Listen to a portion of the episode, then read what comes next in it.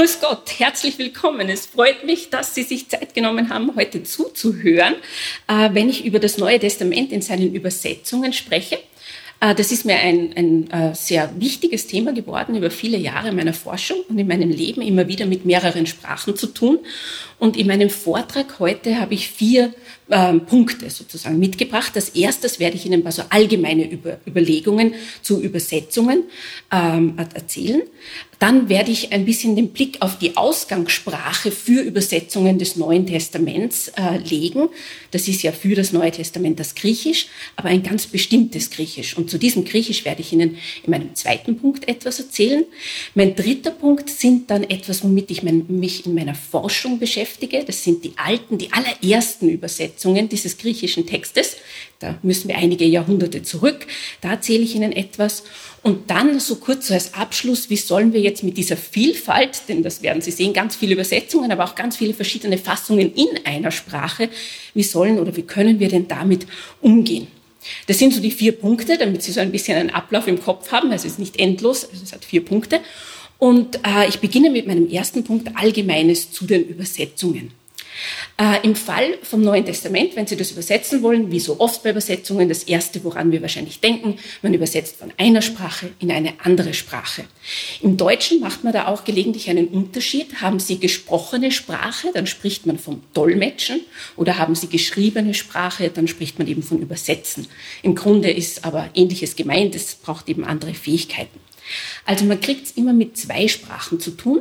Eine davon ist die Ausgangssprache, eine davon ist die Zielsprache. Also die Ausgangssprache, von der man übersetzt und die Zielsprache, in die man übersetzt. Das sind noch ein paar so ganz allgemeine logische Dinge. Ähm, man kriegt es automatisch mit zwei verschiedenen Grammatiken zu tun. Und es ist jetzt noch einfacher, wenn sich die zwei Sprachen sehr ähnlich sind, wenn man da alles nachmachen kann. Ein bisschen komplizierter wird es, wenn die Sprachen ferner und weiter auseinander liegen. Ähm, zum Beispiel, also im Deutschen haben wir vier Fälle. Das Lateinische, falls Sie das mal in der Schule gelernt haben, da haben Sie sechs Fälle. Was machen Sie mit diesem blöden Ablativ, also diesem sechsten Fall im Deutschen? Wenn es das nicht gibt, müssen Sie ja andere Auswege dafür finden. Und genau vor solchen Problemen steht man eben ständig, wenn man Sprache übersetzen will, rein grammatisch. Wie macht man das? In einer Sprache drücken sich Fälle, also ja, das sowieso, zweiter Fall, drücken sich die eben mit äh, Endungen aus, ja, statt, der, statt dem R haben sie eben ein S im Deutschen. In anderen Sprachen machen sie das mit Präpositionen, wie im Englischen. Ja? Das Buch of ja, von jemandem, das ist dann mit einer Präposition, aber es ist noch immer derselbe Fall. Und je weiter sozusagen diese Sprachen auseinander sind, äh, desto komplizierter wird es. Dasselbe Problem haben Sie dann für äh, Zeitwörter, also für Verben. Ähm, was können Sie da alles ausdrucken? Auch Zeitstufen, auch grundsätzlich, wie man die Wirklichkeit wahrnimmt, das kann sich ja sehr unterscheiden.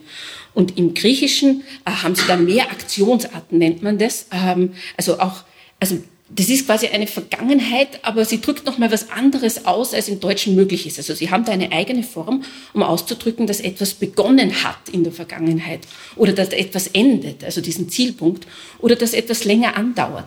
Wie übersetzen Sie das dann im Deutschen? Naja, dann sagen Sie dazu, das immer so zum Beispiel, ja. Aber das kann ja schon ein bisschen was verändern, auch im Deutschen. Also rein vor diesem Grammatikproblem steht man und manchmal muss man da sehr flexibel und kreativ sein. Also das ist die erste Baustelle beim Übersetzen, Grammatik. Das kann man ja noch lernen in der Schule oder mit äh, Selbststudium und so weiter.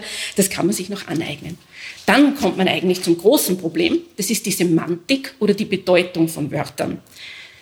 Wenn Sie zum Beispiel so ein Wort wie Butterfly wörtlich übersetzen, Butterfliege, dann haben sie die Bedeutung nicht verstanden, weil es ist ja keine Butterfliege, also eine Fliege, die auf der Butter sitzt, sondern es ist ein Schmetterling. Ganz einfaches Beispiel. Aber es zeigt, man muss mehr wissen als nur die wörtliche Bedeutung dessen. Und dann unterscheiden sich da eben Sprachen. Also auch jetzt ein englisch-deutsches Beispiel. Wenn Sie im Deutschen Himmel sagen, ist es zum einen das, wo die Wolken sind und zum anderen sozusagen ein Ausdruck dafür, wo Gott ist, wo Heil ist sozusagen und so weiter. Im Englischen unterscheiden Sie das. Sky oder Heaven. Und jetzt muss man natürlich, wenn man übersetzt, ja, wissen, welches ist es jetzt. Sonst wird es einfach völlig falsch. Sowas ist vielleicht mal dem Hieronymus passiert im vierten Jahrhundert, der ja ähm, die also lateinischen Bibelübersetzungen, also für die Vulgata, zumindest im Alten Testament, dann auch im Neuen Testament, erzähle ich später noch was dazu, ähm, ja, in die, also, äh, ja, äh, verfasst hat sozusagen. Und äh, der hat in Exodus mal aus dem Hebräischen übersetzt, der Mose, der da ein strahlendes Gesicht hat. Und den Ausdruck, vielleicht liegt es schon an der Handschrift, aus der er sozusagen übersetzt hat, vielleicht war da eben ein Fehler im Hebräischen. Äh, er hat es dann, oder er hat so eine, eine, so eine zweite Bedeutung erkannt, nämlich nicht nur, dass da was strahlt, sondern dass das auch so ein Strahl ist. Und er hat es dann mit einem lateinischen Ausdruck übersetzt, der quasi auch als Horn verstanden werden kann. Also Cornutam, gehörnt.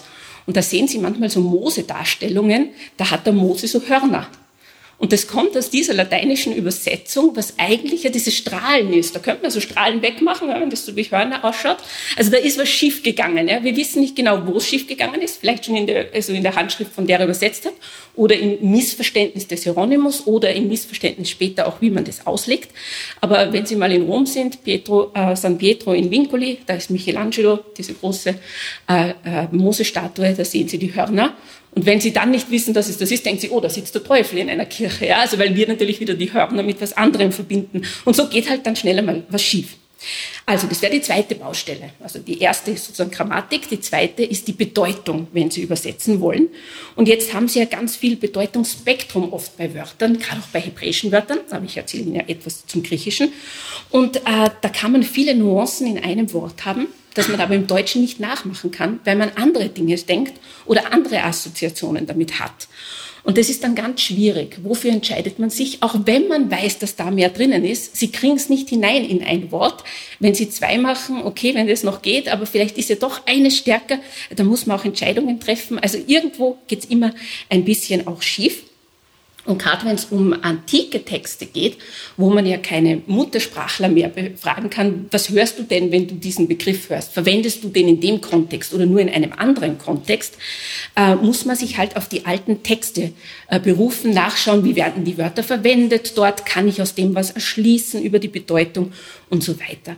Das Lexikon ist da nicht immer ein Segen, sondern eher ein Fluch.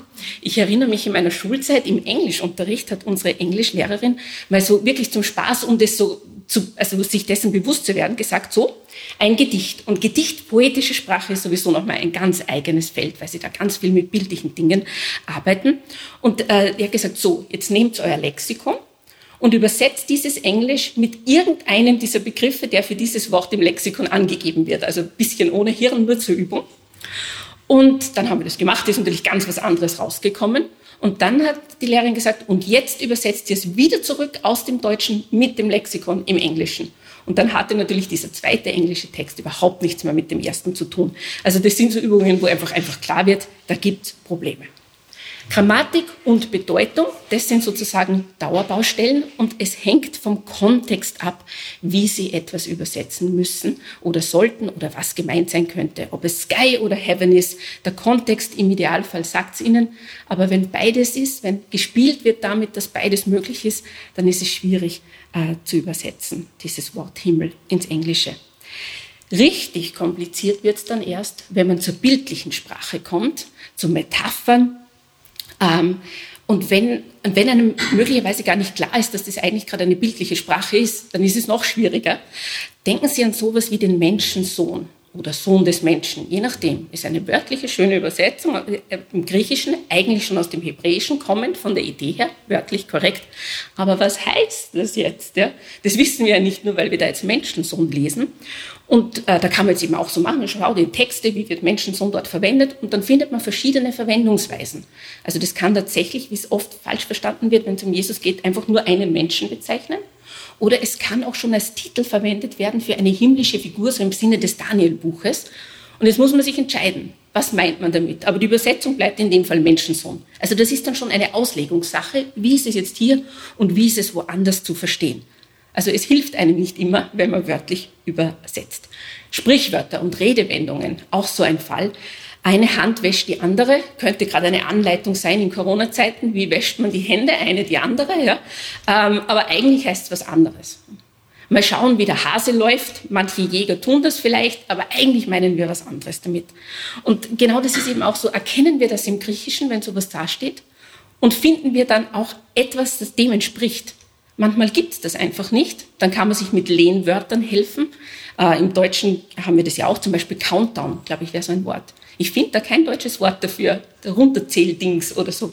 Also ein Countdown. Und umgekehrt im Englischen so Wörter wie Zeitgeist. Das wird dort als Lehnwort aus dem Deutschen verwendet, weil irgendwie nichts erklärt es so ganz. Also im Zweifelsfall ein Lehnwort, aber das wollen wir natürlich irgendwo vermeiden, dass wir jetzt so ein griechisches Lehnwort haben, das dann irgendwie so noch keine Bedeutung hat. Das eigentliche Problem, also es wird immer komplizierter, Sie merken schon, aber das eigentliche Problem ist ja, dass wir hier antike Texte haben. Das heißt, die sind in einem Selbstverständnis einer anderen Zeit und einer anderen Kultur geschrieben. Da sind wir ja weit weg von 2021 äh, in einem deutschsprachigen äh, Kontext. Ähm, und zwar haben wir da auch ein ganz anderes gesellschaftliches Selbstverständnis, das uns heute teilweise ein bisschen ähm, ja, schwerer fällt, so nachzuvollziehen. Vielleicht kennen Sie die Diskussionen, Gott als Vater, kann man den noch als Vater bezeichnen? Ja, geht es überhaupt? Ist es noch positiv besetzt und so weiter? Ähm, das ist natürlich in dieser antiken Kultur selbstverständlich in diesem Sinn. Das kann man auch gar nicht anders raus übersetzen. Also Vater und Mutter, die Texte sind so, da hilft wahrscheinlich eher nur Erklärungen. Ja? Ganz viel Interpretation dazu. Wie war das damals? Aber das kriegt man aus dem Text nicht raus. Ja? Das kriegt man aus dem ganzen Selbstverständnis nicht raus. Ähm, und wenn das heute nicht mehr positiv besetzt sein kann, ja, was passiert dann? Oder Königreich Gottes, ein ähnlicher Fall. Heute sind wir nicht so von Königreichen begeistert, zumindest hier nicht, ja, also in Deutschland und in Österreich nicht. Ähm, ja, was sagen wir jetzt? Die Demokratie des Himmels, das funktioniert überhaupt nicht im Bild, weil dann wäre Gott der Bundespräsident. Das widerspricht genau diesem Bild, weil dann wählt man den, der kann abgesetzt werden und so weiter. Das funktioniert ja nicht. Also die Idee, dass da einer herrscht für immer und ewig, ist bei uns halt nicht so positiv besetzt, sozusagen wie in dieser Vorstellung, wo ohne, also in einer Welt, wo ohnehin das meiste Monarchien sind, da ist eh klar, gibt ja nichts anderes. Oder so ist es halt eben. Und dann ist aber das Gute, wenn einer ist, König ist, der eben Gott ist, weil dann ist eh alles in Ordnung sozusagen. Aber äh, ja, also das ist der Text so ganz klar. Man weiß ja eigentlich auch, was gemeint ist. Aber kann man das überhaupt übersetzen? Was wäre das in unserer Welt? Und das sind dann die großen Diskussionen, die man führen kann. Aber wenn man übersetzt von einer Sprache, da bleibt natürlich Vater, da bleibt Königreich, das sind natürlich hier die Worte. Also da ist es, wo es dann eigentlich erst anfängt, dass man wirklich, also wenn man es in, in eine zeitgemäße Vorstellungswelt bringen will, wo es wirklich kompliziert wird. Aber dafür gibt es ja eigentlich Predigten und Auslegungen und äh, Bibelrunden und so weiter. Also ja, weil man eben da dazu verhäutigen äh, kann und sollte. Ähm, in der Antike äh, gibt es ganz bestimmte äh, Selbstverständlichkeiten, so wie es heute ja auch ganz bestimmte Selbstverständlichkeiten gibt, über die man gar nicht nachdenkt. Wir denken ja nie darüber nach, dass unsere Erde äh, rund ist. Braucht man nicht, braucht man in keinem Gespräch irgendwie erwähnen. Aber wer weiß, wo das überall in unsere Denken mit einfließt, ohne dass uns das bewusst ist. Nur um ein ganz banales Beispiel eben zu nennen, ja. Oder dass man heute sagt, naja, Menschenrechte gelten, ja.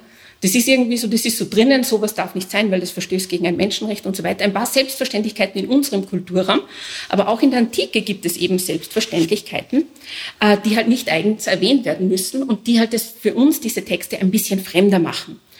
Ähm, grundsätzlich gilt, wir denken ja Politik und Religion, das sind zwei verschiedene Dinge. Kann man trennen, soll man trennen, soll man nicht trennen, gibt es unterschiedliche Meinungen natürlich dazu, aber es sind zwei unterschiedliche Dinge. In der Antike ist das ganz anders. Also da, da gibt es auch diese Begriffe, selbst wenn es einen Begriff wie Religio gibt, meint es eigentlich ganz was anderes. Und das ist immer auch schon politisch und es ist auch immer religiös und das geht völlig ineinander. Und darum unsere Wirklichkeit, das, was wir hören, wenn wir diese Begriffe hören, sind dann natürlich ganz anders als das, was in der Antike selbstverständlich war. Und das kann man nicht einfach auf Knopfdruck umschalten. Ich denke jetzt antik, ich denke jetzt modern, das funktioniert natürlich nicht. Und ein so ein Beispiel, mit dem man es im Neuen Testament dann natürlich immer wieder zu tun kriegt, ist, was löst Krankheiten aus? Wir wissen gerade sehr gut, äh, Viren tun das, Bakterien tun das und so weiter. In der Antike ist völlig klar, Krankheiten werden unter anderem auch von Dämonen ausgelöst. Ja? Das ist ganz klar. Und gegen Dämonen kann man sich dann schützen, vielleicht mit Schutzamuletten, also was man sich umhängt, Talisman und so weiter. Aber es ist selbstverständlich, das ist so. Also das, die kommen jetzt auch nicht vom Teufel oder anderes, das sind einfach Schadensgeister und auch der böse Blick, den es da gibt und so weiter. Äh, und das ist einfach selbstverständlich. Also das ist, wie heilt man dann, dass man die eben austreibt und so weiter. Es gibt natürlich auch medizinische, äh, eher so quasi antike wissenschaftliche Medizin, wo man dann auch mit, mit Medikamenten und so weiter arbeitet. Aber so die Volksgrundannahme ist einfach ganz klar, krank wird man, wenn man da einen äh, Dämon hat, zum Beispiel eben. Das ist so selbstverständlich, dass man gar nicht drüber nachdenken braucht. Ähm, also, das ist sozusagen, also da gibt es eben ganz viele Baustellen. Das ist so mein erstes Thema eben beim Übersetzen, äh, Grammatik, ähm, Semantik, also die Bedeutung, dann der ganze Kontext, die ganze bildliche Sprache. Und über das spricht man ja auch gelegentlich, wenn man über Übersetzungen spricht. Und eine Größe, die vergisst man gerne. Und das ist die Person, die hier übersetzt. Und von der Person hängt ja eigentlich ziemlich viel ab. Die spielen ja eine, eine ganz zentrale Rolle. Wenn Sie heute ein literarisches Werk nehmen, das von einer anderen Sprache übersetzt ist, dann finden Sie eigentlich auf der ersten Seite übersetzt aus dem Italienischen, aus dem Spanischen, aus dem Französischen von. Und dann kriegen Sie diesen Namen ja gesagt. Wenn es um Bibelübersetzungen gibt, dann wird es irgendwie verschwiegen. Da gibt dann die evangelische Kirche Deutschlands oder die äh, katholische Kirche sozusagen einen Text vielleicht heraus. Aber wer das jetzt wirklich übersetzt hat, das ist irgendwie, entweder Sie wissen es zufällig, weil Sie jemanden kennen, der weiß, wer da gerade tätig war, oder sie wissen es nicht, als ob das ein Geheimnis wäre. Und das ist überhaupt was Typisches in unserer äh, Zeit. In der Politik machen wir es genauso. Also wenn Sie schauen, in der EU, da hat man ja viele Sprachen, da wird ja ständig gedolmetscht, übersetzt und so weiter. Und wer das eigentlich macht, wissen wir gar nicht. Gerade auch die Verschriftlichung davon. Und das macht aber eigentlich einen Unterschied. Ich habe einen Vortrag gehört von einer Kollegin von äh, Übersetzungsstudien, die hat untersucht, wie derzeit eben Nachrichten aus, ähm, quasi aus, aus der EU, aus Europa, in andere Länder übersetzt werden. Ja? Wieder auch bestimmte Worte gewählt werden und so weiter, auch um das politisch irgendwie nochmal zu bearbeiten. Also die hat sich äh, da auf, auf solche Dinge spezialisiert. Aber übersetzen kann wirklich auch sozusagen Meinung kreieren und schaffen.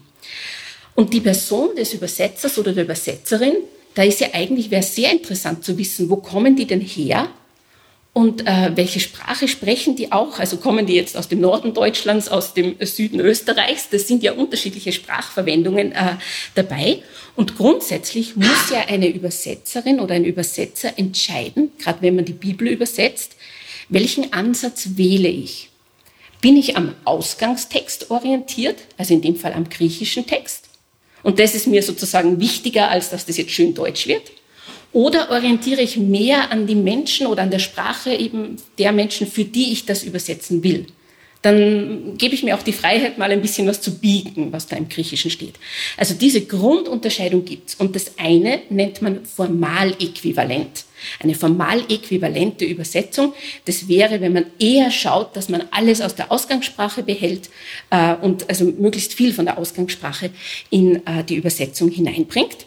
Und das andere wäre funktional, äquivalent oder auch dynamisch oder kommunikativ, falls Sie diese Begriffe schon mal gehört haben. Da orientiert man sich eher am Zielpublikum. Und da gibt es dann Extrembeispiele. Also meistens sind so Mischdinger natürlich. Ja, es muss immer noch ein deutscher Satz sein und dann sind sie automatisch weg, auch vom Griechischen. Also Extremversionen wären zum Beispiel äh, die Interlinearübersetzung. Wenn Sie sowas schon mal gesehen haben, da haben Sie eine Zeile Griechisch und drunter quasi unter jedem Wort direkt Deutsch übersetzt genau das, was es sein soll.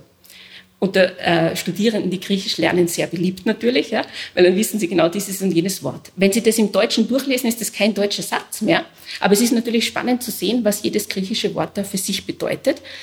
Ähm, ein, ein anderes Beispiel auf diesem ähm, ja, Spektrum der, der kommunikativen Übersetzungen, vielleicht kennen Sie die Volksbibel von, von den Jesus-Freaks da, von Martin Dreyer, die haben sich ja schon auch, also sehr wohl als Übersetzung soweit ich das sehe, verstehen Sie dich, verstehen Sie sich, aber Sie, Sie geben auch so ein bisschen Erklärungen dazu. Ja? Und wenn Sie dann noch weitergehen, sind Sie bei einer Paraphrase und dann ist es eigentlich keine Übersetzung mehr, sondern eine Nacherzählung. Kinderbibeln sind eher oft so, ja, dass man das versucht, nochmal für Kinder eine Quintessenz der Geschichte herauszuarbeiten. Aber diese Volksbibel finde ich immer wieder ganz spannend und da kann man auch sehr schön zeigen, äh, dass das alles seine Grenzen hat. Zum Beispiel im Matthäus, im zweiten Kapitel, kennen das alles, Jesus wird geboren. Äh, da gibt's ja diese ähm, Weisen, diese Magier, die aus dem Osten kommen und äh, einen Stern sehen. Und dieser Stern, der wird da übersetzt oder auch erklärt eben in dieser ähm, Volksbibel wie ein Navi-System. Der Stern hat die wie ein Navi-System geführt. Und das ist eigentlich ja, also nicht, es ist irgendwie natürlich auch lustig und äh, erklärt es auch, aber es erklärt natürlich die Funktion des Sterns innerhalb der Geschichte. Also innerhalb dessen, dass da eben Weise aus dem Osten sind, die daherziehen und die haben da quasi, also statt einer Stadtkarte, haben die da eben ihren Stern und dem folgen sie. Was so eine Übersetzung natürlich übersieht oder eben nicht ausdrückt, weil man muss sich irgendwie entscheiden, ist, dass der Stern in der Antike bei der Geburt oder auch also bei entscheidenden Personen zu Geburt oder Tod eine ganz bestimmte Bedeutung hat. Man kennt es von Caesar, man kennt es auch später von den Kaisern. Ähm, das heißt, eine ganz bedeutende, wichtige Person wird hier geboren. Also der Stern ist ja nicht nur innerhalb der Geschichte, okay, der leitet halt den Weg, sondern sagt eigentlich, so drückt auf die Hupe, Achtung, hier wird jemand ganz, ganz, ganz, ganz wichtiger geboren. Äh, und der hat eigentlich herrschaftliche äh, Befugnisse. Und wenn Sie jetzt Navi-System sagen, dann sind Sie innerhalb der Geschichte geblieben, aber haben die Bedeutung nicht mitgegeben. Also es ist nicht falsch, ich finde es ja wirklich sehr, sehr kreativ auch. Ähm, aber es ist eben genau diese Schwierigkeit, kriegt man beides, was damit ausgesagt wird, mit? Und vor allem, haben die das in der Antike nicht ohnehin gewusst und musste, man musste das nicht nochmal extra erklären. Ja? Also das ist so, da sieht man, ja, es geht so in die eine und andere Richtung. Eine ökumenische Bibel im deutschsprachigen Raum gibt es, die auch versucht, sich eher am Zielpublikum äh, zu orientieren. Äh, das wäre die Gute Nachricht Bibel. Also die versucht es auch sozusagen eher ein bisschen allgemeiner verständlich auch äh, zu übersetzen. Äh, ich wäre eben sehr dafür, dass wir eigentlich wüssten, wer diese Übersetzer und Übersetzerinnen sind, weil deren Wissen und Nichtwissen sehr viel entscheidet. Und es wäre gut, wenn wir da ein bisschen mehr Hintergrund hätten. Ähm, ich lese sehr gern Harry Potter. Und in Harry Potter, wenn Sie das kennen, Zaubereiwelt und so weiter, da gibt's einen, einen Schuldirektor und der heißt Dumbledore. Und im Deutschen ist es auch als Dumbledore übersetzt, aber die Autorin hat einmal erklärt, warum. Dumbledore ist offensichtlich ein, also ein älteres englisches Wort für eine Hummel. Und äh, sie hat sich eben diesen ähm, Schuldirektor so vorgestellt, dass der da eben so herumgeht durch die Gänge und ein bisschen summt. Wenn Sie jetzt solche Bücher, gerade wo so sprechende Namen sind, in andere Sprachen übersetzen, haben Sie auch die, das große Problem, übersetze ich jetzt diesen Namen, ja, gerade wenn Sie wissen, es kommen dann Hollywood-Filme und da heißen die dann anders, wie tun Sie das? Also deutsche Entscheidung war, ähm, bleibt Dumbledore. Italienische Übersetzung hat es mit Dumbledore und der Hummel offensichtlich nicht gewusst, dass das im Englischen ein altes Wort ist, hat in dem Dumble Damm gesehen und Damm kann auch stumm äh, heißen, hat sich gedacht, nein, das passt zu diesem Schulleiter, der ist immer so, der weiß mehr, der ist ein bisschen verschlossen, ist still. Er hat es mit Silente übersetzt. Also der Professor Silente, der, äh, der leise und stumm ist, verschwiegen. Und da sieht man, da geht schief. Also wenn man das sozusagen nicht erkennt, geht es einfach schief. Das ist ähm, ja, äh, modernes Beispiel, aber so ist es eben auch in, äh, in der Bibel. Wenn Sie da was nicht erkennen, dann kann das total schiefgehen und genau das Gegenteil eigentlich sein. Statt summen sozusagen sind Sie dann plötzlich still. Also wo kommen die eigentlich her, diese Übersetzer? Äh, welchen religiösen Hintergrund haben die? Und vor allem, wie stellen Sie sich den Jesus und den Paulus vor? Unbewusst oder bewusst? Das ist ja noch gar nicht der Punkt, aber das hat einen großen Einfluss darauf, wie man übersetzt. Und die nächste Frage, wie gut kennen die überhaupt dieses Griechisch im ersten Jahrhundert nach Christus? Und äh, ein Beispiel aus den Paulusbriefen, das eh relativ bekannt ist, äh, da gibt es ein Wort im Griechischen Parakaleo, Parakaleo verwendet man auch noch im, im Neugriechischen, um Bitte zu sagen, um eine Bitte auszudrücken. Wenn man sich die Texte im, in der Antike anschaut, auch Alltagstexte, da sieht man, Parakaleo ist wirklich so das Wort, um einfach Bitte zu sagen, in jedem Kontext, den Sie so haben können, ob es im Geschäftskontext ist, im privaten Kontext, äh, einfach das ganz normale Bitte wie selbstverständlich. Die deutschen Übersetzungen übersetzen das fast immer mit ermahnen. Das wäre so was im Lexikon, finden Sie das natürlich auch. Ja, das ist wieder so ein Punkt, wo das Lexikon nicht hilft. Und das macht natürlich, macht sehr viel mit diesem Paulus. Ja, das ist doch, macht doch einen Unterschied, ob Sie ständig wer ermahnt oder ob Sie jemand ständig bittet. Ich lese nur ein paar Übersetzungen vor, also immer Luther und äh, Einheitsübersetzung in dem Fall. 1. Korinther 1,10. Ich ermahne euch aber, Brüder und Schwestern, im Namen unseres Herrn Jesus Christus, dass ihr alle mit einer Stimme redet und lasst keine Spaltungen unter euch sein, sondern haltet aneinander fest in einem Sinn und in einer Meinung. Ich ermahne euch. Ich bitte euch, seid eines Sinnes. Ja? Hm, klingt anders. Oder 1 Korinther 4,16, jetzt Einheitsübersetzung. Darum ermahne ich euch, haltet euch an mein Vorbild. Ich bitte euch, haltet euch doch an mein Vorbild. Oder, also kann man endlos weitermachen. Im 1. Korinther 16, 12, da steht auch dieses Parakaleo, aber da hat man sich jetzt schon für Bitten entschieden. Ja, also warum auch immer. Da heißt zum Beispiel von Apollos, dem Bruder, aber sollt ihr wissen, dass ich ihn immer wieder gebeten habe, mit den Brüdern zu euch zu kommen. Ja, könnte man jetzt auch ermahnen, sagen, wenn man konsequent ist. Ja? Also habe ihn ermahnt, dass er zu euch kommt. Und, ja, nicht. Interessant ist nur im Vergleich, weil manchmal ist das lustig, wenn man Übersetzungen auch im Deutschen vergleicht. Im Römer 15, 30, da hat die Luther-Übersetzung, ich ermahne euch aber, Brüder und Schwestern, durch unseren Herrn Jesus Christus und durch die Liebe des Geistes, dass ihr äh, mir kämpfen helft und für mich zu Gott betet. Und die Einheitsübersetzung hat aber bitten. Ja? Also irgendwie auch nicht konsequent, aber klingt anders. Ich bitte euch aber, Brüder und Schwestern, bei unserem Herrn Jesus Christus und bei der Liebe des Geistes, kämpft mit mir in den Gebeten für mich vor Gott. Ja? Und wenn man sagt, naja, probieren wir es halt einmal mit dem, was es eigentlich so immer heißt, ich bitte, dann ist natürlich da ein ganz anderes Paulusbild verbunden. Automatisch, wenn Sie das ständig hören, der Paulus ist einer, der bittet oder der Paulus ist einer, der ermahnt. Und ganz ähnlich ist es auch in den Evangelien. Jesus spricht, da ist oft, Jesus sagt antwortend oder so. Und oft wird dann in der deutschen Übersetzung das, was dann kommt, schon für dieses Wort des Sprechens verwendet. Also Jesus warnt, ja, und dann kriegen sie auch ein ganz ein bestimmtes Jesusbild als einer, der halt ständig redet und das noch irgendwie einfach offen in der Erzählung ist. Also Übersetzer und Übersetzerinnen haben eigentlich eine große Verantwortung, wenn man das so sieht, weil sie ja in den Köpfen derer, die diese Texte lesen, automatisch was auslösen und äh, das natürlich sehr, sehr prägend sein kann für Generationen, wie die dann auch dem Bibeltext gegenüberstehen oder äh, auch einer Figur des Paulus natürlich gegenüberstehen. So, das war jetzt mein allererster Punkt. Äh, übersetzen ist gar nicht so einfach. Das war eigentlich so das Grundthema. Sie haben Grammatik, Sie haben Semantik, Sie haben den Kontext, den Sie berücksichtigen müssen. Und Übersetzer, Übersetzerinnen, da immer automatisch interpretiert man mit, gibt etwas mit und äh, das ist alles nicht so äh, selbstverständlich. Dazu kommt natürlich noch, dass man ja auch fragen könnte, welche Textform haben wir denn da im Neuen Testament? Da haben wir einmal Briefe, da haben wir einmal Erzählungen. Auch im Deutschen gibt es ja ganz bestimmte Wendungen, die mit Briefen verbunden werden, andere, die in Erzählungen stehen. Kommt sowas in einer Übersetzung noch durch? Also kann man bei all den anderen Dingen das auch noch berücksichtigen? Das ist dann sozusagen, also die Baustellen nehmen sozusagen kein Ende. Das größte Problem bleibt aber ganz sicherlich einfach, es ist eine antike Welt, es ist eine andere Zeit, es sind andere Grundannahmen und die kann man nicht einfach reproduzieren oder auf Knopfdruck sozusagen erzeugen. Da liegen einfach viel, also auch an, an Geistesgeschichte und Veränderung äh, dazwischen.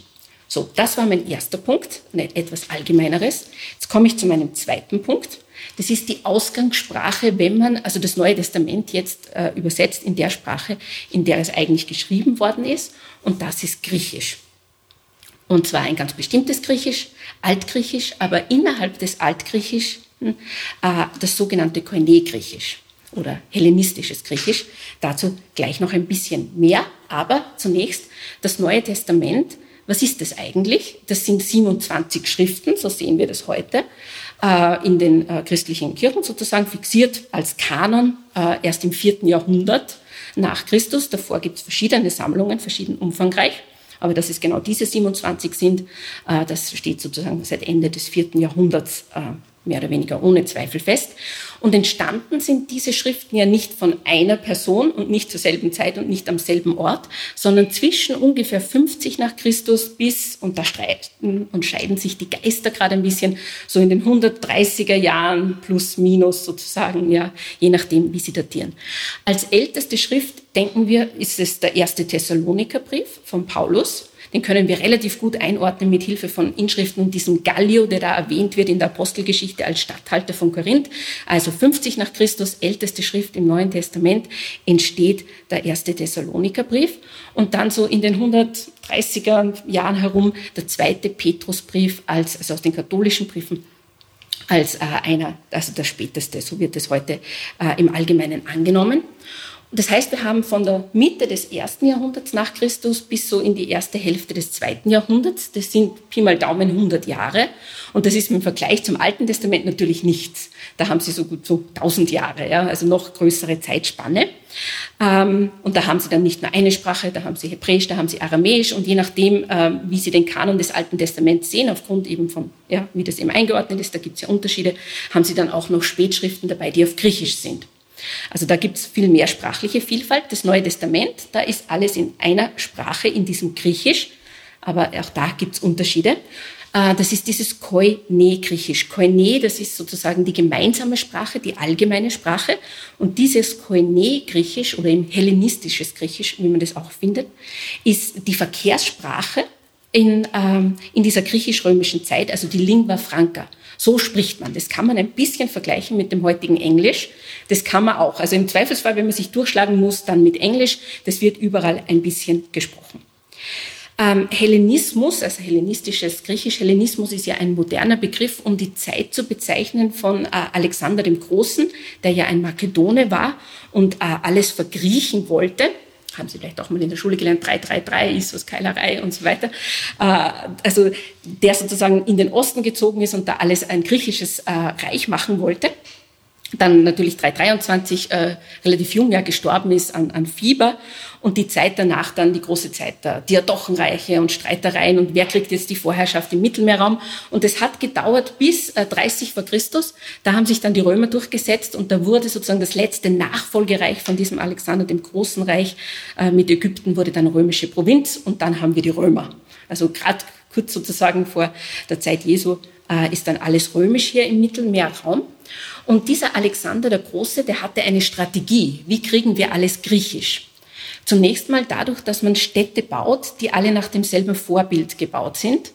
Und das haben die Römer dann ja übernommen und dann noch den Straßenbau verfeinert. Darum finden Sie auch in diesen antiken Städten, wenn Sie zu Ausgrabungen gehen, da gibt es dann immer ein Theater, da gibt es sozusagen ein, ein, ein Forum, einen, einen, einen Platz, wo man sich sozusagen treffen kann und so weiter. Also ähnlicher Stadtbau, dann ist alles einheitlich, Bildung und so weiter.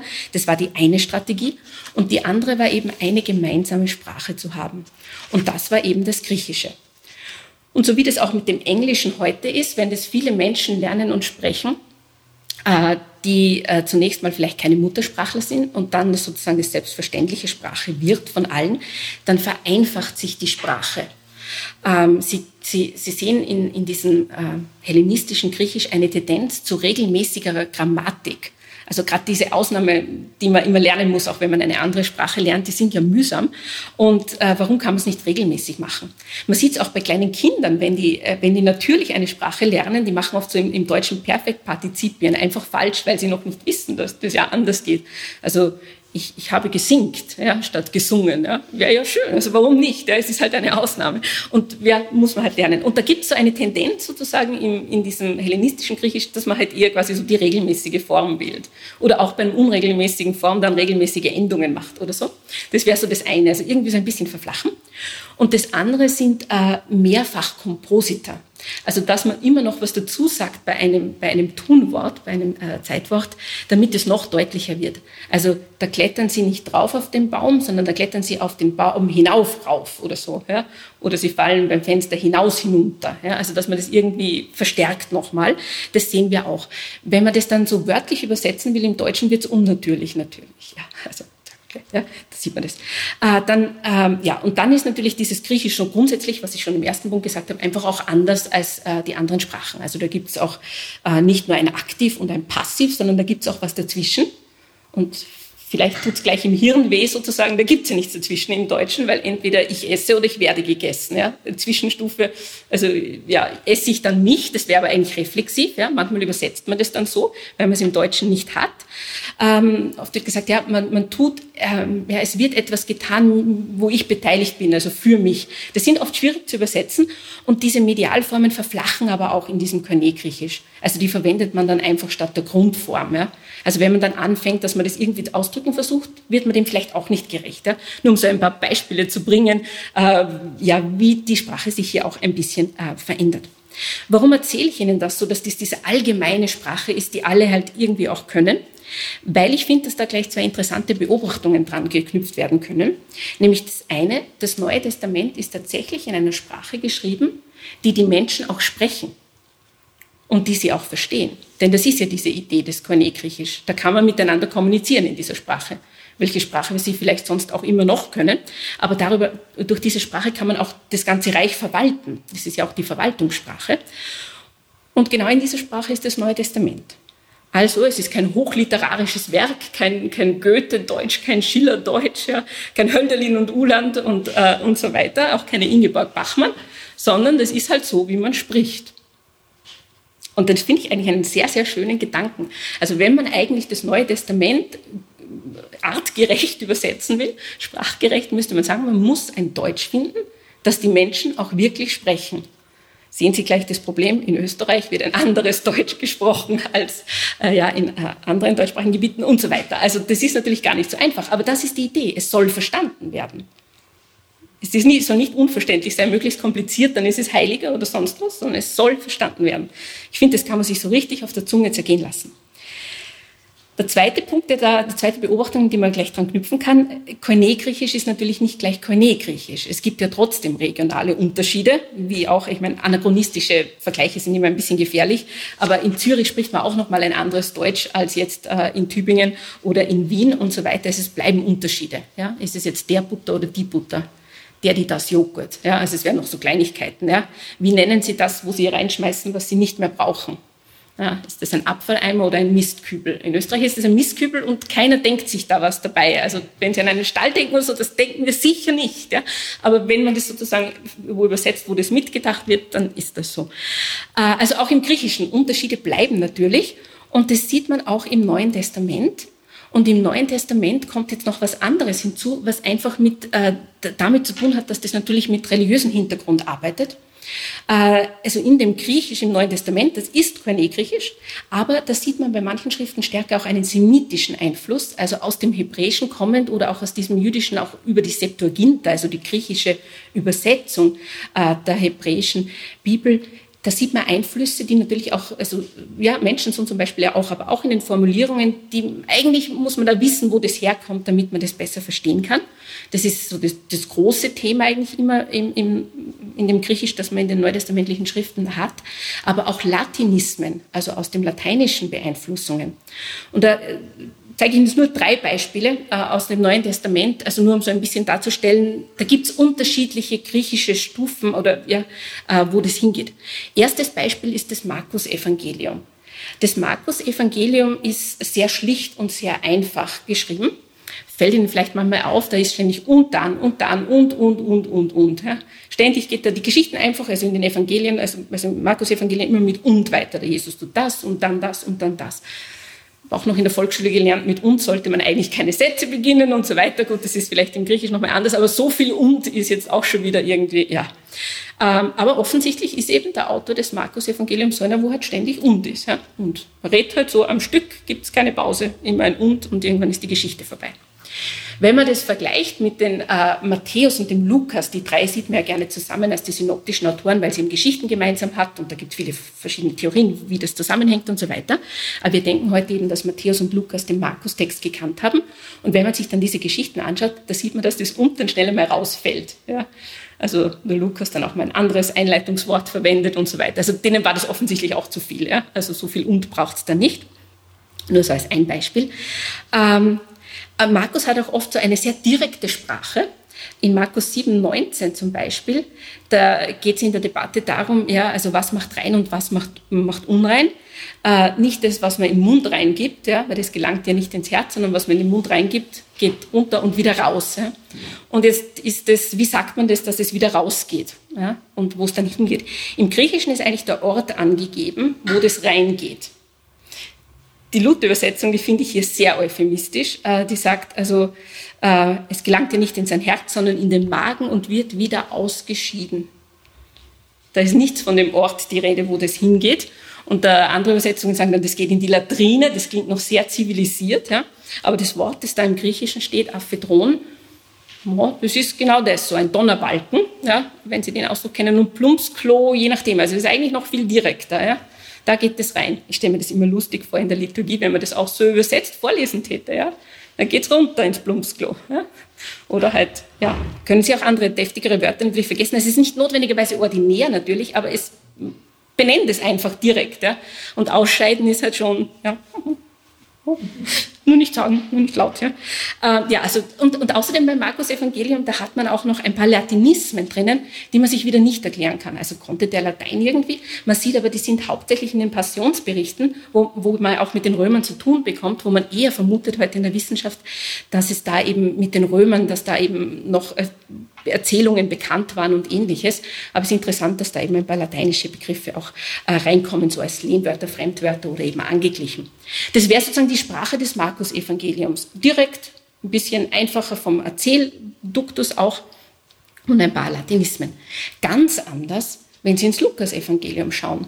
Der Autor war eindeutig hellenistisch gebildet, also der hatte diese Bilder von, äh, Bildung von äh, griechischer Kultur das sehen wir allein schon an seinen Proömien. Also wir denken ja, der Autor des Lukas-Evangeliums hat auch die Apostelgeschichte geschrieben, die, die gehören ja da auch zusammen, also auch mit diesem Vorwort an den Theophilus adressiert. Und so wie das aufgebaut ist, zeigt das, dass der Autor hier ein, eindeutig äh, die griechische Geschichtsschreibung gekannt hat. Mit Herodot, Thukydides aus dem 5. Jahrhundert vor Christus. Thukydides hat mal, was man ein Methodenkapitel nennt, geschrieben, wo er sich genau überlegt, was ist eigentlich Geschichtsschreibung also in der Antike. Ja, wie geht man mit Augenzeugen um? Denen darf man nicht trauen. Ja? Das ist auch schon griechisches Bewusstsein.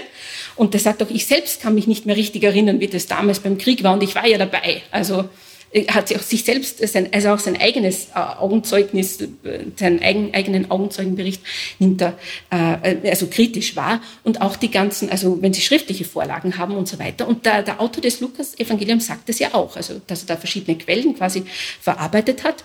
Und auch dann sozusagen vom Text her so Merkmal in der Apostelgeschichte, da gibt es ständig Reden. Und das ist auch so ein typisches Merkmal in, in, Geschichts, äh, in der Geschichtsschreibung, dass eben die wichtigen Figuren in der Geschichte äh, eine Rede Rede halten, so wie sie sie gehalten haben könnten. Das ist so das Prinzip.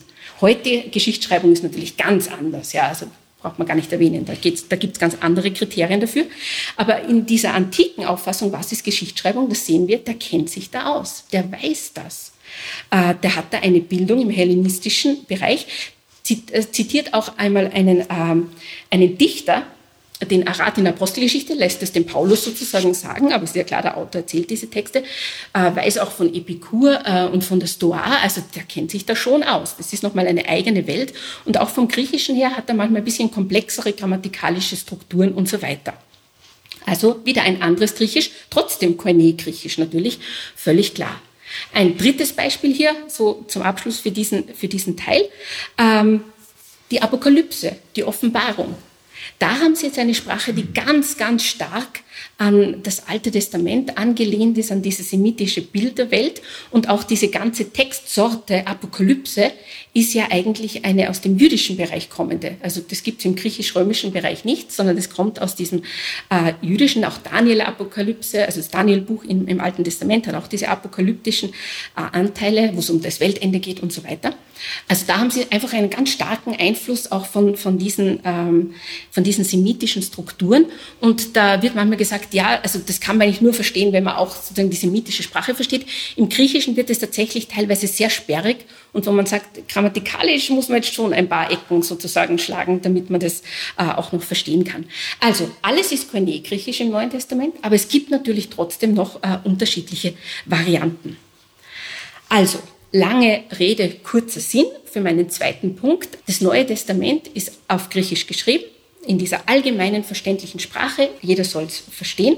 Aber wenn Sie jetzt versuchen, auch noch diese Nuancen reinzubringen, ja, Markus Evangelium etwas einfacher, Luther ein bisschen auch mit historischem Vokabular und dann noch mit diesem ja, Offenbarungsjargon, auch der mehr auf das Alttestamentliche eingeht, wer soll das alles schaffen? Also irgendwie, wir, wir addieren sozusagen die Baustellen und, und, sehen, wie schwierig das auch wird, äh, das Neue Testament wirklich, also artgerecht, all diesen Dingen gerecht werdend äh, zu übersetzen. So also wirklich als Schlussbemerkung hier für diesen zweiten Teil, ähm, manchmal hört man das Bibelgriechisch. Das ist großer Unsinn. Es gibt ja kein Griechisch, das nur der Bibel eigen wäre. Das ist mir wichtig, dass das sozusagen klar ist. Es ist dieses Griechisch, das gesprochen wird, aber es gibt eben nochmal Eigenheiten in den einzelnen äh, Schriften. So, jetzt habe ich allgemein etwas erzählt über die Übersetzungen. Jetzt habe ich etwas über das Griechisch erzählt, noch, bevor wir noch zum Übersetzen kommen. Jetzt schauen wir mal, wie wurde denn das dann am Anfang übersetzt? Also so die allerersten Übersetzungen. Die allerersten Übersetzungen des Neuen Testaments, ein dritter Punkt, beginnen bereits im zweiten Jahrhundert.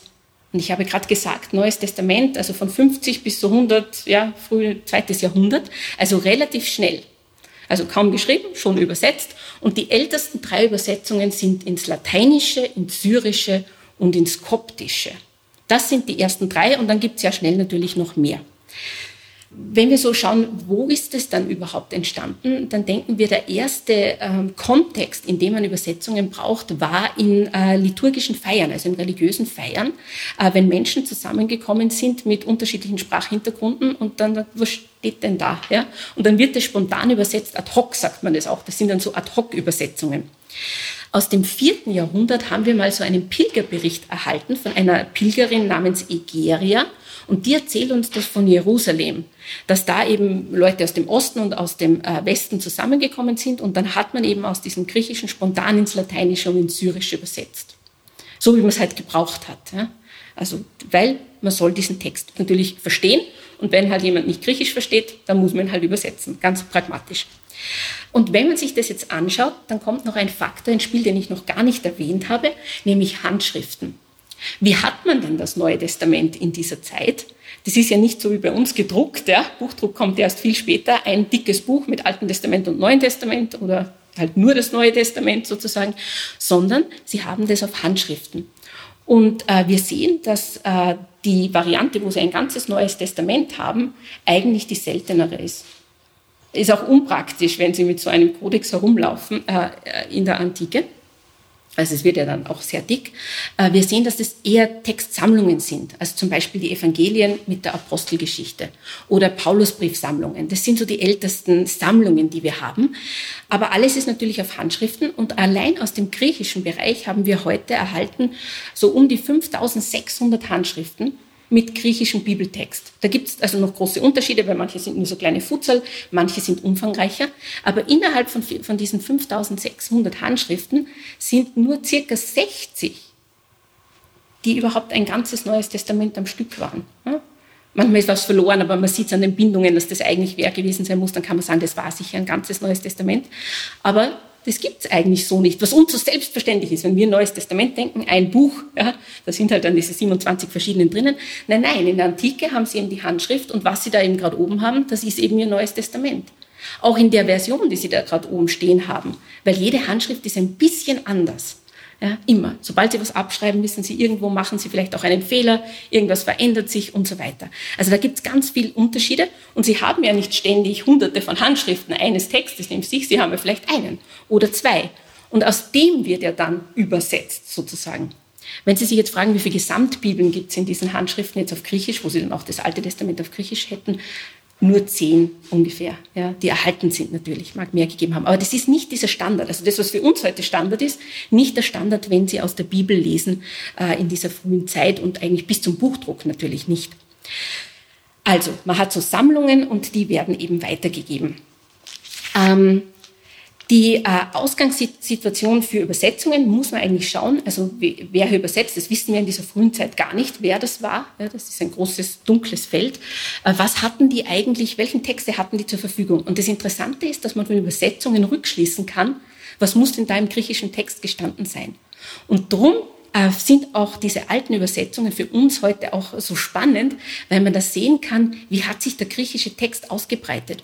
Wo wurde was gelesen? Ja? Was war überhaupt nicht bekannt. Ja? Wann tauchen erst gewisse Geschichten auf? Wir haben ja in unserem heutigen neutestamentlichen Text auch Teile drin, die eindeutig später sind. Ja?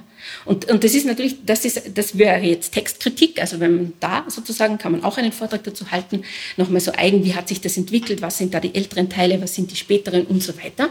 Aber fürs Übersetzen ist es natürlich interessant, weil die hatten eben einen bestimmten griechischen Text und dieser bestimmte griechische Text hat dann eine ganze neue Sprachübersetzung und eine ganze ja, Jahrhunderte von Bibeltexten sagen, in einer Sprache natürlich auch beeinflusst. Während den Anfängen heißt es, ja, und hier ist es, was immer da mehr durch Zufall natürlich auch, welche Handschrift hat man denn äh, gestanden hat, hat dann einen großen Einfluss gehabt.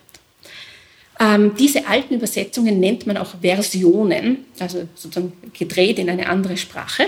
Und die sind eben für uns unter anderem interessant, weil wir etwas über den griechischen Text sagen können, weil wir sehen können, wie Text an einem bestimmten Ort verwendet wurde, zum Beispiel in Ägypten, die koptischen Texte oder eben auch die syrischen Texte. Äh, und auch, weil natürlich eine Übersetzung immer eine Interpretation ist.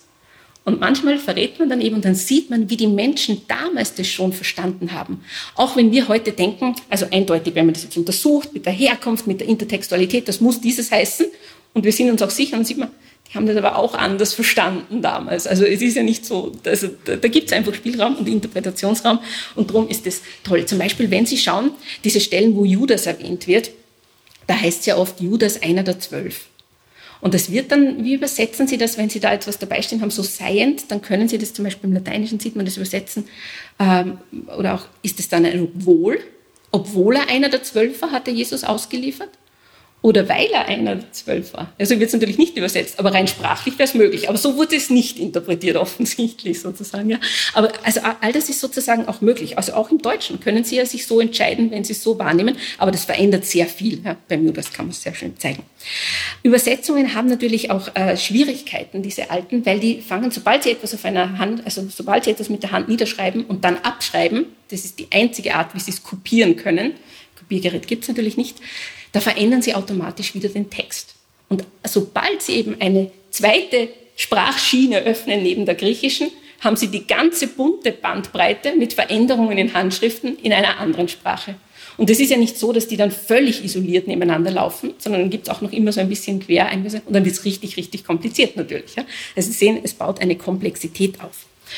Äh, und dann haben sie natürlich die Probleme, die sie natürlich haben, wenn sie ins Deutsche übersetzen, aus dem Griechischen, auch in der Antike natürlich. Wie tun sie? Im Lateinischen geht es noch, da kann man noch mehr nachmachen aus dem Griechischen, aber auch nicht alles. Äh, Im Koptischen, da haben sie dann keine indoeuropäische Sprache mehr, sondern eine semitohamitische, im Syrischen auch. Da müssen sie ganz anders Dinge ausdrücken. Zum Beispiel gibt es im Koptischen rein von der Form her keine Passivform. Das heißt, jedes Mal, wenn im Griechischen etwas im Passiv passiert, muss das Koptische rein aufgrund der Sprache anders ausdrücken. Ähm, zum Beispiel im Markus-Evangelium, äh, also am Ende, wo dann die Frauen zum Grab kommen und das Grab auffinden, da heißt, sie sahen, dass der Stein weggewälzt war oder weggewälzt ist. Das, hat, das ist ein Passiv. Das ist einfach passiert sozusagen. Da wird ja nicht gesagt, wer das gemacht hat und so weiter. Im Koptischen muss man das anders ausdrücken. Es ist ja trotzdem dieser passive Gedanke. Und wenn Sie das dann wörtlich aus dem Koptischen ins Deutsche übersetzen würden, dann heißt es also, die Frauen sahen den Stein. Das ist nochmal eine bestimmte griechische Übersetzung. Also sie sahen den Stein, indem sie, also nicht die Frauen, sondern irgendwelche Leute eben, indem sie ihn weggetragen haben von dort ja, das wäre in Deutschland eher so, indem man ihn von dort weggetragen hatte, ja, so dieses unpersönliche Mann. Und wenn man sich jetzt denkt, boah, anderer griechischer Text, da war das aktiv oder so, nein, natürlich nicht, ja, sondern das ist einfach die koptische Sprache, die hier ein bisschen jonglieren muss. Und auch wenn man diese Texte untersucht, muss man sich natürlich immer bewusst sein, was kann die Sprache, was kann sie nicht. Ja. Äh, das, das kommt hier erschwerend dazu. So, aber jetzt was kurz zu jeder dieser äh, alten Übersetzungen, so ein bisschen Hintergrund. Äh, Latein, das ist natürlich die Sprache des Westens. Und da sehen wir die ersten Übersetzungen der Bibel, sowohl Altes Testament als auch Neues Testament, also wirklich so alles, was es so gibt, ab dem zweiten Jahrhundert. Und zwar nicht in Rom oder so, sondern in Nordafrika. Und zwar in der Gegend des heutigen Tunesien und äh, Algeriens. Und das Interessante ist, auch das Alte Testament wurde im Lateinischen zunächst aus dem Griechischen übersetzt. Also schon im dritten Jahrhundert vor Christus wurde nämlich das hebräische Alte Testament, zumindest äh, die Schriften, die da als relevant galten, ins Griechische übersetzt. Das nennt man die Septuaginta. Und die hat sich natürlich ähm, durchgesetzt, weil wer kann im Westen auch Hebräisch, ja, als Griechisch die allgemeine Sprache. Äh, und aus diesem Griechisch, also schon aus einer Übersetzung, hat man quasi zunächst ins, ins Lateinische übersetzt, in dieser frühen Phase der Übersetzungen. Ähm, in Nordafrika findet man auch die ersten äh, christlichen äh, Schriftsteller der lateinischen Sprache. Also Tertullian wäre das äh, in, in Karthago in der Nähe vom heutigen Tunis. Äh, da gibt es ja auch, wenn Sie jetzt mit äh, Kirchengeschichte und Patristiker sich äh, beschäftigen, die können da ganz viel erzählen über diese Werke und diese ganzen Auseinandersetzungen in der frühen Kirche, auch theologisch jetzt. Ähm, also Christologie und all diese großen Themen über die Taufe und gegen den Markion und, und was der da alles geschrieben hat. Ähm, aber er hat, und das ist die große Leistung des äh, Tertullian, eine Ausdrucksweise für das Christentum im Lateinischen gefunden. Also auch mit einer gewissen Sprachkreativität und dass man dann eben überhaupt sozusagen so im Lateinischen dieses Christentum sich dann auch mit eigener Sprache auch verbreitet hat, hat sicher zunächst mal, haben wir sicher zunächst mal dem Tertullian zu verdanken und dann im dritten Jahrhundert äh, Cyprian von Karthago, also auch da die ersten lateinischen Schriftsteller eben. Es wird immer wieder vermutet, dass die Übersetzungen auch vielleicht eventuell mit Tertullian zusammenhängen, aber das wissen wir nicht. Wir wissen einfach nicht, wer das übersetzt hat. Das Interessante in dieser Zeit aber ist, dass man ähm, quasi im Festland, also Italien und so weiter und Europa, äh, nach wie vor Griechisch verwendet hat. Also auch in der Liturgie. Das hat sich erst im vierten Jahrhundert verändert dass man da Richtung Latein gegangen ist. Also drum Nordafrika, so Tunesien in diesem Bereich, da gibt es die ersten lateinischen Übersetzungen. Das wissen wir aus diesen Texten. Die ältesten Handschriften selber haben wir natürlich erst aus späterer Zeit, aber das gilt immer, auch die Bibelhandschriften. Wir haben ja keine Bibelhandschriften auf Griechisch aus dem ersten Jahrhundert, die finden wir erst viel später. Das hat eben mit der Erhaltung und anderen Dingen zu tun. Also, diese ersten Übersetzungen, die nennt man altlateinische Übersetzungen einfach weil sie die früheren sind sozusagen. Und äh, da wissen wir eben nicht, wer, wer, das übersetzt hat. Das dürften auch verschiedene Übersetzer sein zu unterschiedlichen Zeiten an unterschiedlichen äh, Orten innerhalb eben da, dieser Gegend, äh, unterschiedliche Schriften des Neuen Testaments. Aber so zu Beginn des dritten Jahrhunderts oder im Laufe des dritten Jahrhunderts, da ist das ganze Neue Testament eigentlich schon auf Latein übersetzt. Und jetzt kommt im vierten Jahrhundert dieser Wechsel, also auch in, in, im europäischen Kernland quasi, von griechischer ähm, Sprache zur lateinischen Sprache in der Liturgie. Und da braucht es jetzt eine offizielle Übersetzung, äh, wenn es so viele verschiedene altlateinische Übersetzungen gibt.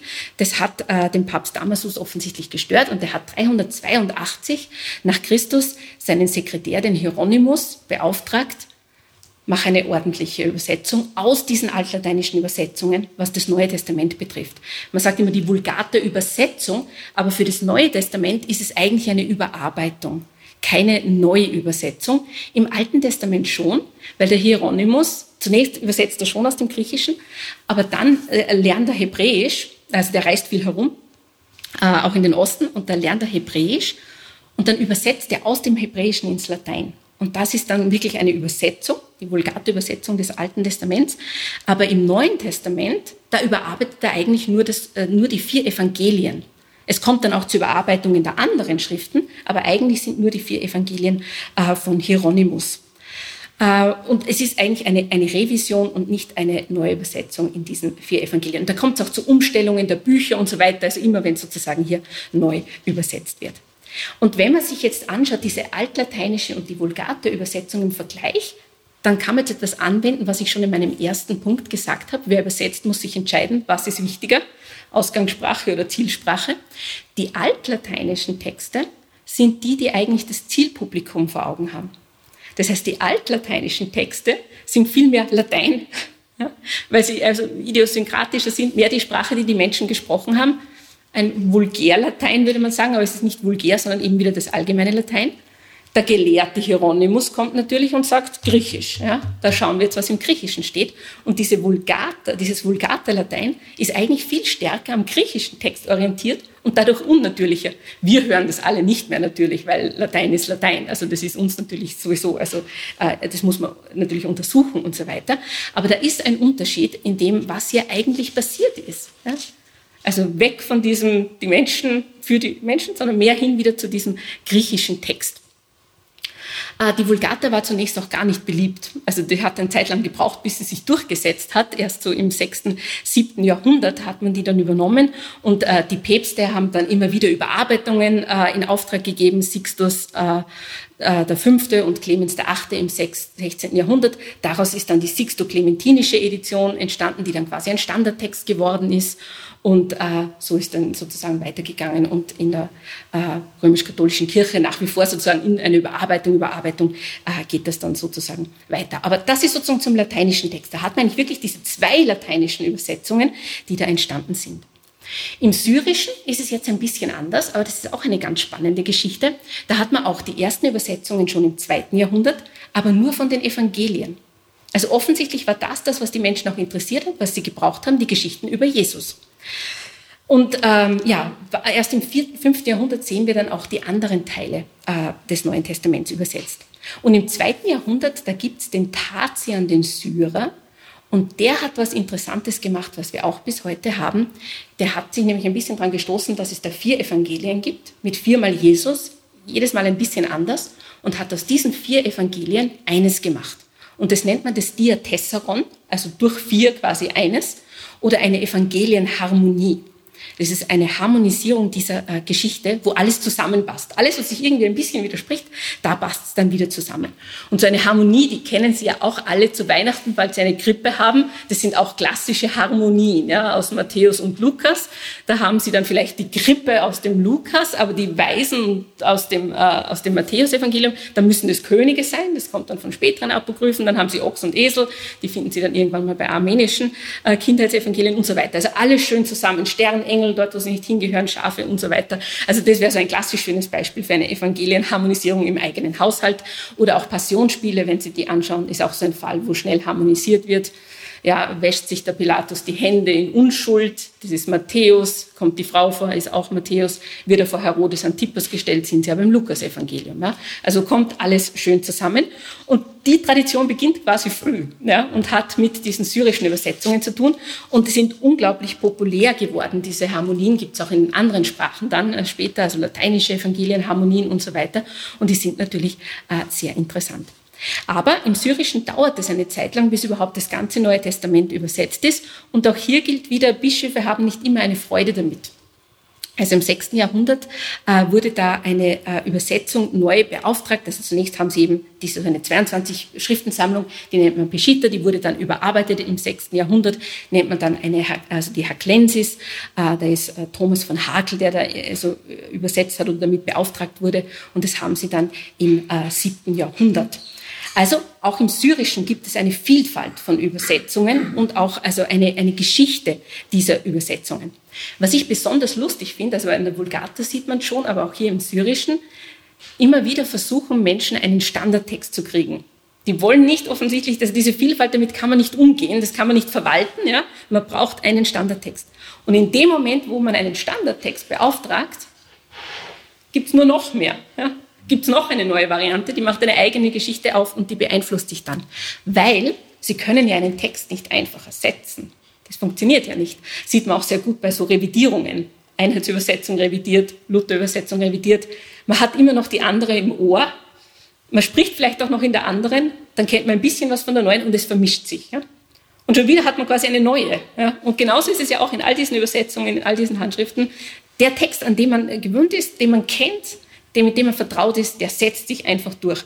Also jeder Versuch, irgendwie die Vielfalt zu stoppen, endet in noch mehr Vielfalt. Das finde ich irgendwie interessant zu beobachten.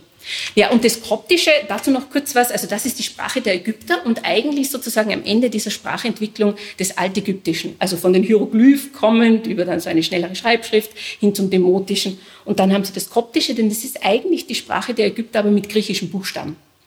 Und weil es ein paar Laute gibt, äh, die, sie, äh, die es im Griechischen halt nicht gibt oder halt kein Zeichen dafür, also keinen Buchstaben, äh, gibt es da so je nach Unterart, da gibt es ja verschiedene Ausformungen des, des Koptischen, gibt es also sechs, sieben Buchstaben mehr ähm, für Sch-Laute oder F-Laute und so weiter, die man halt offensichtlich im Griechischen nicht hört. Ähm, man sagt gerne, also es gibt äh, koptische Dialekte, aber eigentlich sind es ja so Sprachstufen, die sich auch so ein bisschen nacheinander entwickeln. Das älteste ist das Sahidische und so sind auch die äh, ältesten Übersetzungen ins Sahidische. Und äh, ab dem 5. Jahrhundert wird es dann abgelöst durch das Bohairische, was auch heute noch in der koptischen Kirche in der Liturgie verwendet wird, aber so ein bisschen, wie man im Katholischen das Lateinische verwendet wird. Also nicht mehr eigentlich Muttersprache, sondern eben eine auch äh, Liturgiesprache. Ähm, Koptisch ist insofern, also auch sprachwissenschaftlich wäre das ganz interessant, weil da sieht man nämlich etwas, also diese, ähm, diese Sprache der Ägypter ist ja auch wie eben ja, äh, Hebräisch oder äh, Syrisch und so weiter, ist ja eine Sprache, wo sie die Vokale nicht schreiben, sondern nur die Konsonanten. Das Griechische schreibt natürlich schon die Vokale und in dem Moment, wo sie eine Sprache mit Vokalen schreiben, sehen Sie auch, wie das ausgesprochen wird, nämlich eindeutig, also auch aus heutiger Sicht. Und also da kann man ganz viele Ableitungen natürlich machen, wie sich das verändert hat. Und diese Dialekte verändern sich, also haben hauptsächlich auch diese Unterschiede in, in diesen Lauten, äh, wie man das ausspricht. Nur ein so ein Buchstabe, den man dazu gebraucht hat, offensichtlich für, für, das, Griech, äh, für, für das Koptische aus dem Griechischen, das wäre so dieses Schilfrohr, das so ein, ausschaut wie so ein kleiner Teich. Das ist dann ein Sch Laut. Ja. Sieht, kann man direkt von den Hieroglyphen quasi ableiten, wo das herkommt. Oder wenn Sie so eine kleine Schlange sehen, diese Viper, das ist so ein F-Laut, der nochmal anders ist als das Vieh offensichtlich, dass man da im Griechischen hat. Dann gibt es noch so ein paar H-Laute und so weiter, ja, ein bisschen mehr in der Kehle und so weiter. Ich werde das jetzt nicht versuchen, irgendwie äh, nachzumachen. Aber das Interessante, ich bin keine Tirolerin, also äh, Entschuldigung, aber also na, da hat man so schöne, schöne tiefe Laute, die finde ich, die finde ich ganz toll. Ähm, ja, aber wie es wirklich geklungen hat, ist nochmal eine andere Sache. Ähm, interessant an dieser koptischen Sprache ist, circa 20 Prozent des Vokabulars, das wir da finden, ist eigentlich sind griechische Lehnwörter oder so angepasst. Das kann man immer gut verwenden für Werbung unter Studierenden, wenn sie schon Griechisch können. Koptisch geht noch mit, weil 20 Prozent des Vokabulars quasi können sie ja schon. Ähm, ja, also die Sprache an sich ist schon mal sehr interessant. Äh, das ist das Koptische und das ist dann auch die Sprache der Christen in Ägypten geworden. Und da ist es auch wieder interessant, wie hat das mit den Übersetzungen begonnen? Also auch da im zweiten Jahrhundert und spontan im liturgischen Bereich. Davon gehen wir aus, was man eben braucht. Und ähnlich wie im Syrischen wurde da nicht auch gleich das ganze Neue Testament übersetzt, sondern das, woraus man am meisten gelesen hat. Und interessant, im Koptischen war das offensichtlich das Johannesevangelium. Davon haben wir auch am meisten Abschriften erhalten und Teile und äh, später auch die äh, Apokalypse, also in der koptischen Kirche bis heute die Apokalypse ein ganz wichtiger Text. In anderen christlichen Traditionen, orthodoxe Kirche jetzt ja eigentlich nicht so. Ja. Also da sieht man, unterschiedliche Kirchen, unterschiedliche Orte. Da gibt es einfach ganz, ähm, ja, ganz, ganz andere Wertigkeiten, die damit auch verbunden sind. Aber eben grundsätzlich, es hat mal dort begonnen, was braucht man auf der Stelle, wo muss man übersetzen äh, und so weiter.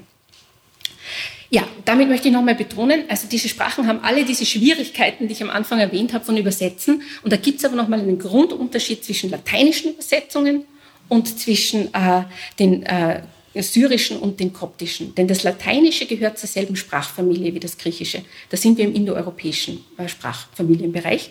Und mit Syrisch und Koptisch und natürlich auch mit Hebräisch wären sie da im semito-hamitischen Bereich. Also da ist, da ist sowas wieder leichter übersetzen äh, als sozusagen aus dem Griechischen.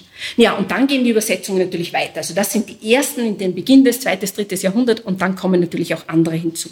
Gotisch, ja, auch im vierten Jahrhundert, Armenisch, Georgisch, Äthiopisch, auch Arabisch natürlich dann in späterer Zeit. Und das ist interessant immer, woraus übersetzt man? Und gerade im Arabischen hat man ganz viele Texte, also sowohl aus dem Griechischen, aber auch aus dem Syrischen wird dann übersetzt oder aus dem Koptischen oder auch aus dem Lateinischen. Ja. Ähm, oder auch das Armenische wurde eigentlich zunächst aus diesem altsyrischen Text übersetzt. Ja. Es gibt immer wieder Übersetzungen von Übersetzungen und dann auch wieder Überarbeitungen am Hand vom Griechischen und so weiter. Aber all das sozusagen äh, fördert natürlich die Vielfalt. Naja, und über, über das Nubische, Persische, Albanische, Altenglische, Althochdeutsche und so weiter. Und irgendwann sind sie dann natürlich bei den äh, modernen Sprachen. Das war jetzt mein dritter Punkt. Die ersten und ältesten Übersetzungen des Neuen Testaments in andere Sprachen, Latein, Syrisch, Koptisch. Die sind interessant, weil sie uns was über den griechischen Gebrauch verraten, auch die Handschriften, die da gerade im Umlauf waren, die Textart, die im Umlauf war. Das Verbreit Verbreitung des Christentums natürlich grundsätzlich, ja, wie schnell das auch geht, dass man so sich also auch geografisch ausbreitet und eben zum Teil die Auslegung und die Interpretation der Texte. Und da kommt dann natürlich auch dazu, dass man sich anschaut, wie haben die christlichen Schriftsteller in diesen Sprachen äh, das ausgelegt und so weiter. Also da kommt man dann in eine eigene Disziplin sozusagen dieser Auswertung der Patristiker. Damit komme ich jetzt zu meinem vierten und letzten Punkt. Was tun wir jetzt mit dieser ganzen Vielfalt, dass wir so viele Übersetzungen haben und so viele unterschiedliche Texte auch in den einzelnen Sprachen? Also auch schon im Griechischen natürlich haben wir über äh, 5600 Handschriften eben, die sind nicht alle gleich. Ähm, und man übersetzt jetzt auch heute nicht aus einer einzelnen Handschrift, wenn man eine Bibelübersetzung ins Deutsche macht, sondern man übersetzt aus einer, einer wissenschaftlichen Edition, auch kritische Edition genannt, aber nicht im Sinne des Herumkritisierens, sondern eben mit Kriterien gemacht sozusagen, äh, wissenschaftlichen Kriterien. Und das wird sozusagen, also ein, ein wissenschaftlicher Text wird dann übersetzt äh, in, in moderne Sprachen. Und in der Antike hat man eben, was man eben da hat an Handschriften sozusagen, das wird natürlich dann übersetzt und dann eben revidiert auch mit anderen bekannten äh, Texten. Also mit jeder Übersetzung steigt diese Vielfalt, auch dieses Interpretationsspektrum, das man natürlich hat.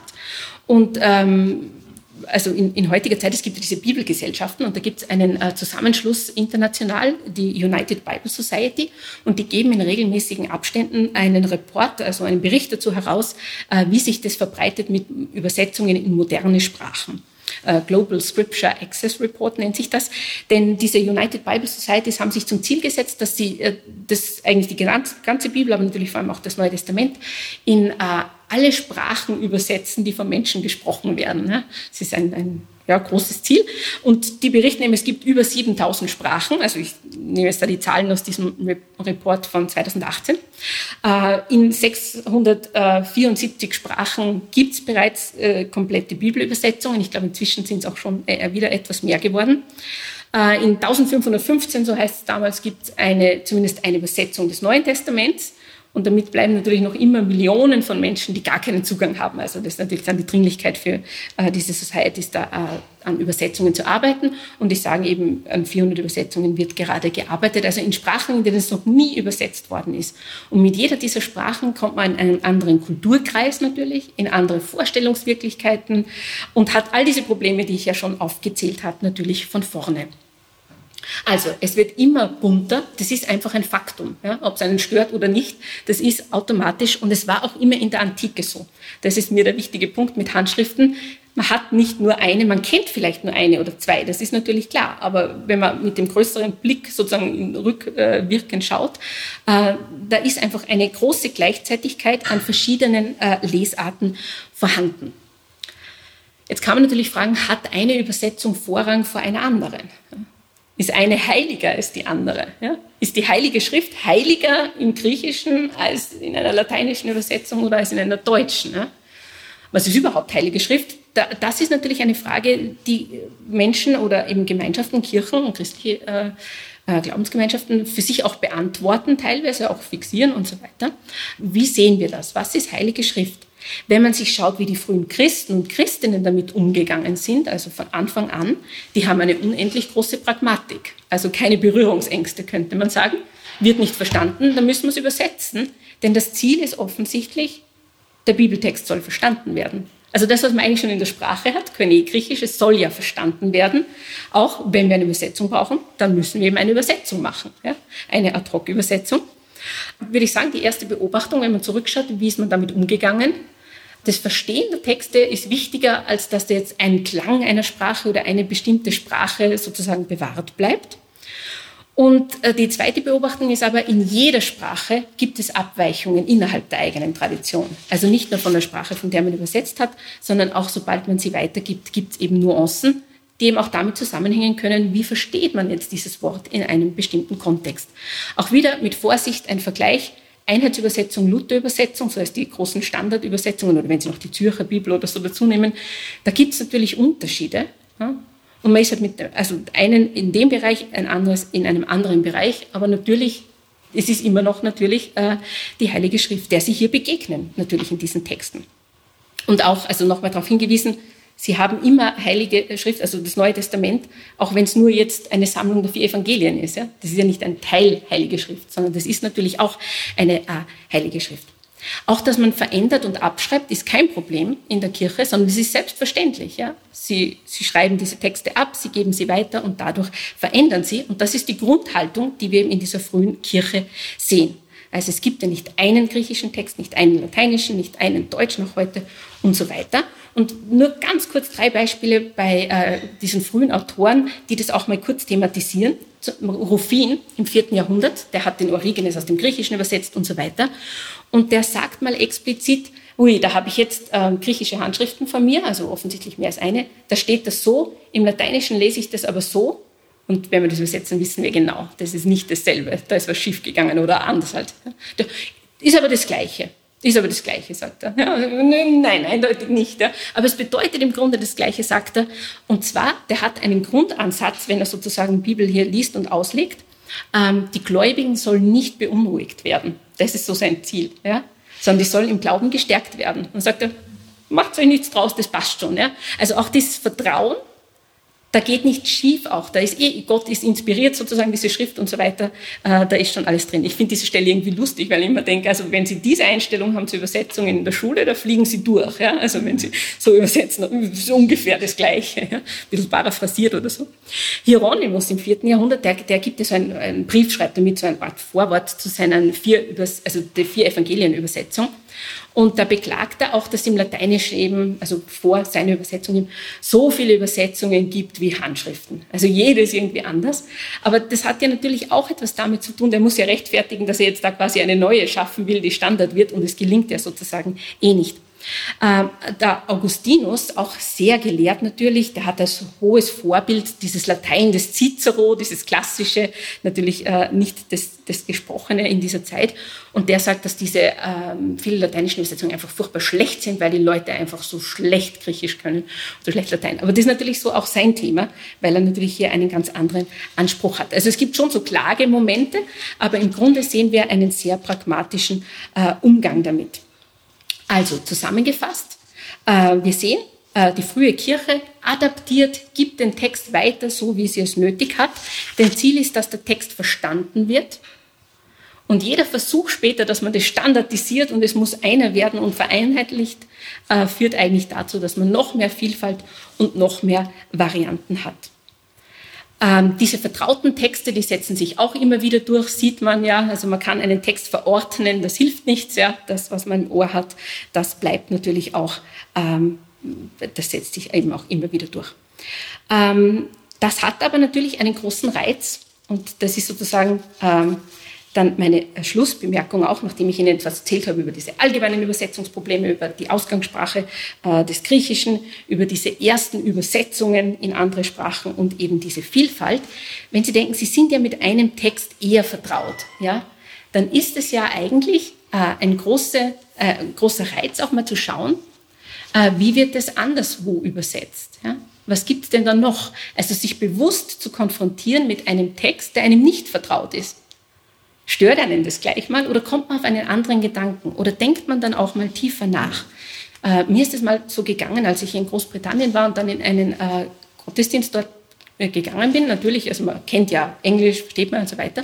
Und nur so ganz kleine Wörter, die anders sind und man plötzlich ganz neu über diese Texte nachdenkt. Ja? Also auch in einer Fremdsprache, wenn eine vertraut ist, einmal lesen, man sieht ganz andere Dinge, man denkt neu über den Text nach und das ist ja eigentlich genau das, was die Bibel einem Frau in der Weitergabe immer wieder ist. Ja, soll verstanden werden, soll auch besprochen werden, äh, soll Auswirkungen haben. Und das ist sozusagen auch das, was ich so faszinierend finde an diesen alten Übersetzungen, dass man da eben sieht, auch da ist diese Vielfalt und keine Berührungsangst mit diesen verschiedenen Texten. Vielen Dank fürs Zuhören.